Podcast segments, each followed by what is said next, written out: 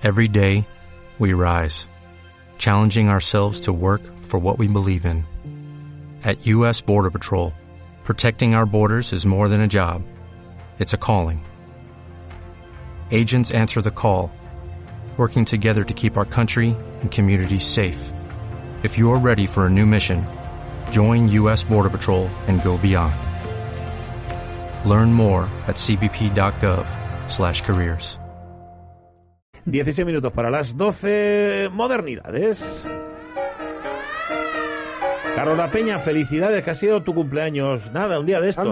Sí, sí, sí, y encima me regalaron cuatro kilos de pimientos del piquillo pelados a mano. Toma. Pelados a mano. Toma ya, y asados en leña, vamos, o sea que así da gusto cumplir años. Cuatro kilos. Bueno, no está mal, no está mal. Cuatro kilos, mira. Para un pinchín. Sí, Sí, señor. Para invitar. Para invitar. Bueno, a ver, eh, tras el inmerecido, totalmente descanso de la semana pasada, hoy tenemos un moderno de la, de la que se llamó Edad de Plata de la cultura española, la que se forjó en el primer tercio del siglo XX, que es bastante más que la tríada Lorca, Buñuel, Dalí.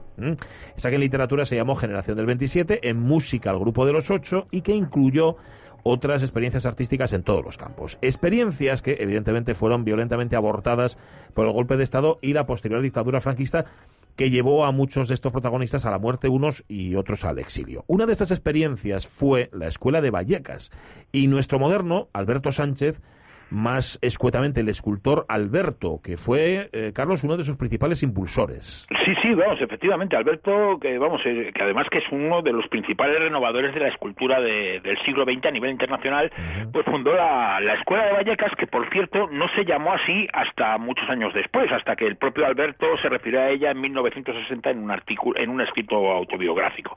Alberto, pues esto, fundó la Escuela de Vallecas junto al pintor albaceteño Benjamín Palencia, unos meses antes de la proclamación de la Segunda República Española, en abril del 31.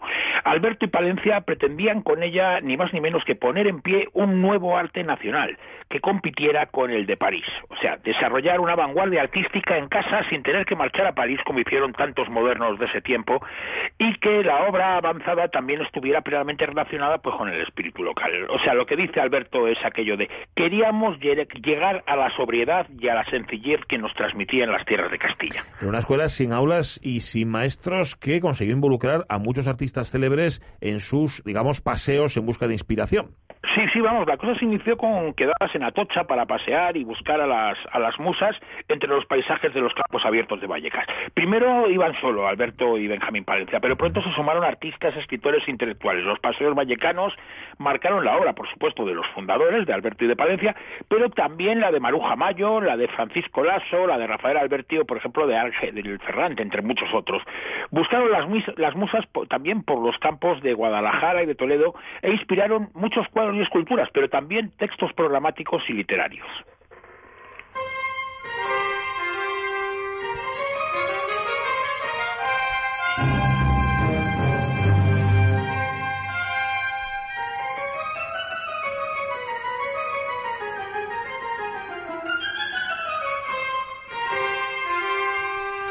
Esta es la introducción del ballet La Romería de los Cornudos, que tiene música de Gustavo Pitaluga, compositor madrileño nacido en el año 6, autodidacta, pero muy influido por Óscar Esplao, por Manuel de Falla, que fue miembro de ese grupo de los ocho, del que antes hablábamos, amén de autor de la música de películas tan recordadas como Viridiana y Los Olvidados de Buñuel o El Baile de Edgar Neville.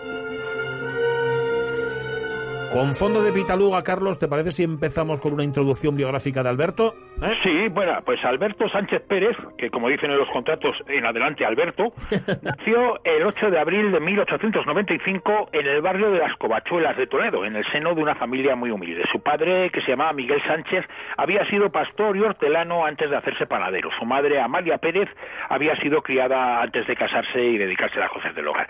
Alberto era el segundo de seis hijos, dos chicas y cuatro chicos.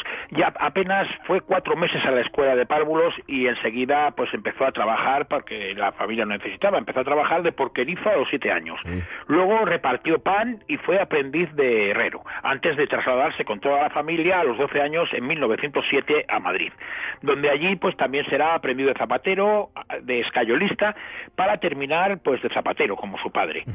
A los 15 años empieza a frecuentar a las juventudes socialistas y primero con su amigo Jiménez y después en una casa del pueblo pues aprende a leer, a escribir y las cuatro reglas aritméticas. Por esa época intenta entrar también en una escuela de artes y oficios, pero no es admitido pues precisamente por su falta de preparación cultural. Claro, la preparación cultural que empieza tarde, pero que se forja gracias a que se convierte en un lector incansable.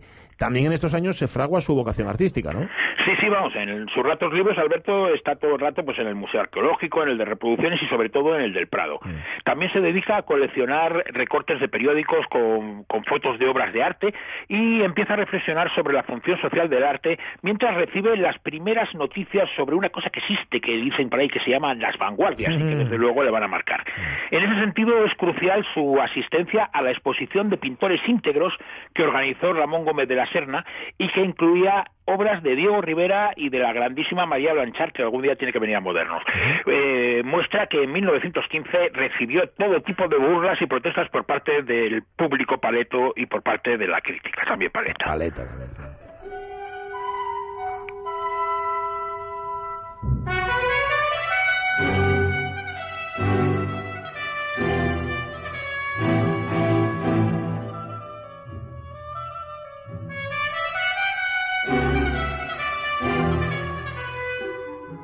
El baile de Sierra y Sacristán, esto sigue siendo la romería de los cornudos, que es el, el gran intento español por realizar un ballet de vanguardia. Se estrenó en noviembre del 33 en el Teatro Calderón, en Madrid.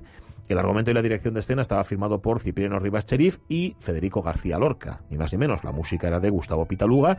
Encarnación López, la argentinita, ni más ni menos, se encargaba junto con su compañía de bailes españoles de la coreografía. Y la escenografía y los figurines eran responsabilidad de nuestro protagonista, de Alberto. Un Alberto que realiza sus primeras esculturas en Melilla, cuando hace la mili, ¿no? Y en el servicio militar. Sí, sí, por primera vez en los, en los tres años que se pega eh, con las tropas coloniales de África, pues Alberto tiene tiempo para dedicarse al arte, no tiene que estar currando todo el rato para buscarse la vida. Así talla en piedra, caliza dos cabezas, una de moro y otra de mora, e incluso recibe un encargo de hacer un sagrado corazón para una iglesia. A la vuelta de la mili, pues se reintegra a su trabajo de panadero y a base de no dormir, pues lo compatibiliza con la escultura y con la asistencia a, las tertulias del Café de Atocha, donde va a conocer a una de las personas que más van a influir en su vida y en su carrera, el pintor uruguayo Rafael Barradas. Como decía Alberto, para mí ha sido una gran suerte tratar a Barradas, genial pensador en cuestiones prácticas. Sus consejos me han sido muy útiles, decía. Barradas aporta a Alberto su conocimiento directo de las vanguardias que había en París, en Milán, en Barcelona, pero también la que había en Madrid, porque entre otros, pues le presenta a García Lorca, a Maruja, a Mayo, a García Maroto, a Manuel Abril, a Salvador Dalí, vamos, a, a todos los escritores, artistas y críticos que están fraguándose en ese momento y que se sintieron atraídos por la original personalidad de Alberto y se van a convertir en propagadores de su obra. Pero son esos contactos los que en el año 25 hacen que Alberto participe en la exposición de la Sociedad de Artistas Ibéricos, ¿verdad? Sí, que además es una muestra muy, es una muestra muy importante para, no solo para Alberto, sino para toda la modernidad española, porque junto a artistas tan reconocidos como el pintor Solana, como Pichot o como el propio Barradas, se dan a conocer pues jóvenes pues que, casi nada hemos oído hablar de, de ellos, como, como Dalí o como Cosío, o, el propio Benjamín Palencia. Las aún indecisas esculturas que presenta Alberto tienen carácter y sus dibujos muestran su vigorosa personalidad práctica. Efectivamente, todavía tiene mucho que aprender, pero ya, y esto es muy importante, tiene mucho que decir.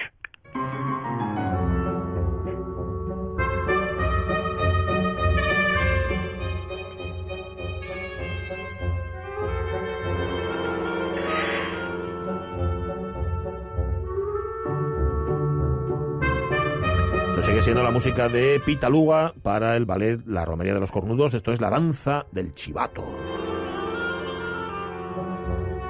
El argumento de Lorca y Rivas Cherif se basa en la popular romería en honor del Cristo del Paño, que cada 5 de octubre se celebra en el pueblo granadino de Moclín. Uno de los poderes del Cristo es otorgar la fecundidad a las mujeres estériles que se internan en el bosque con los mozos del pueblo, hmm. mientras los maridos, de ahí los cornudos, se quedan junto a la hoguera. Alberto, decíamos, hizo para el ballet la escenografía plenamente vallecana, o sea, puso énfasis en el paisaje castellano-manchego con miras surrealistas e influencias del arte prehistórico levantino.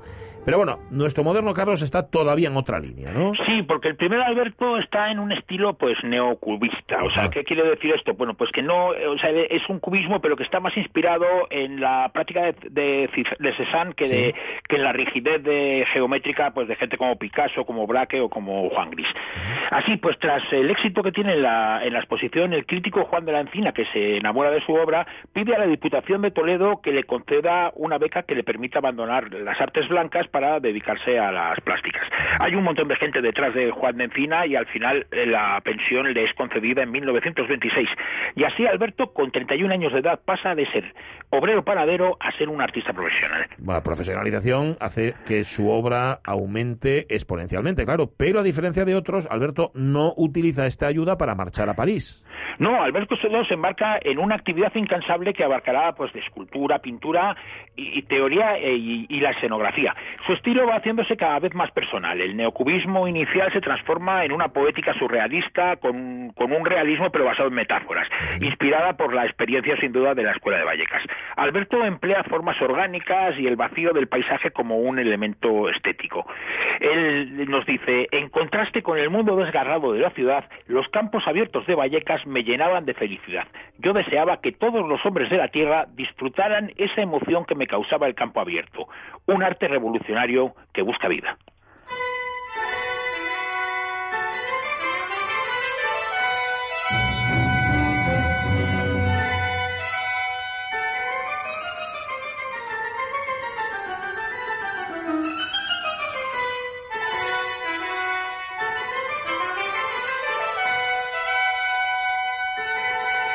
Música de Pitaluga para la danza final, en este caso de la Romería de los Cornudos, obra, por cierto, recientemente recuperada por el Ballet Nacional y la Fundación March, y que si queréis podéis ver en la web de la Fundación March, que es www.march.es.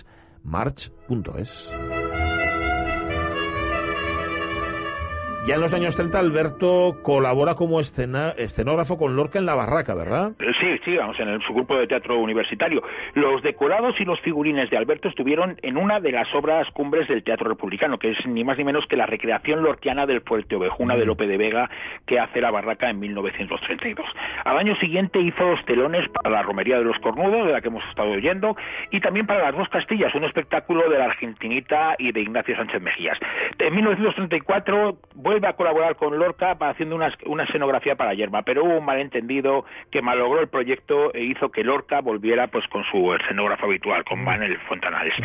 Eh, con una poética que interpretaba como nadie el alma popular, Alberto está en su mejor momento creativo, pero para él, como para todos, llega pues el golpe de Estado franquista y su maldita guerra para imponer la dictadura. Mucha de la obra de Alberto se pierde en esos momentos o se destruye. Fiel a la legalidad republicana, continúa su labor artística e incluso participa pues junto a Picasso y su Guernica, Julio González de Amiró, en el pabellón español de la Exposición Universal de París.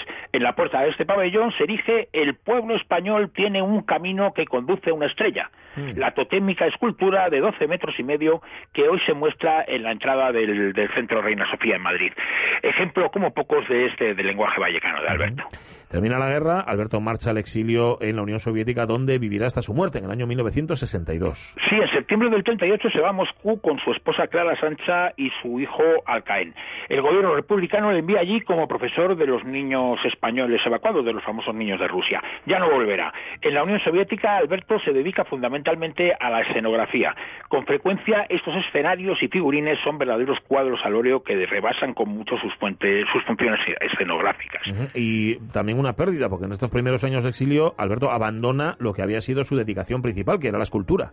Sí, vamos, la poética de la escultura de Alberto no casaba con mm. los principios de, del realismo socialista y nuestro moderno optó pues por una cosa que era el no que era bastante buena para su salud, que era no meterse en líos con Stalin, ¿no?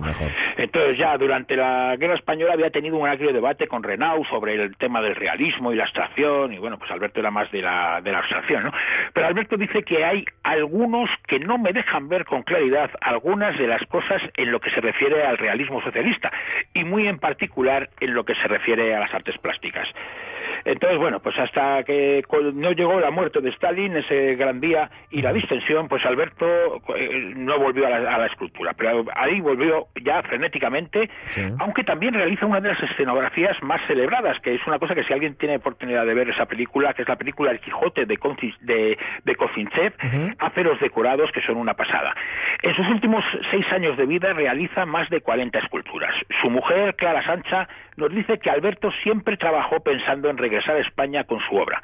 Por eso se dedicó con tanto entusiasmo a la escultura en los últimos tiempos.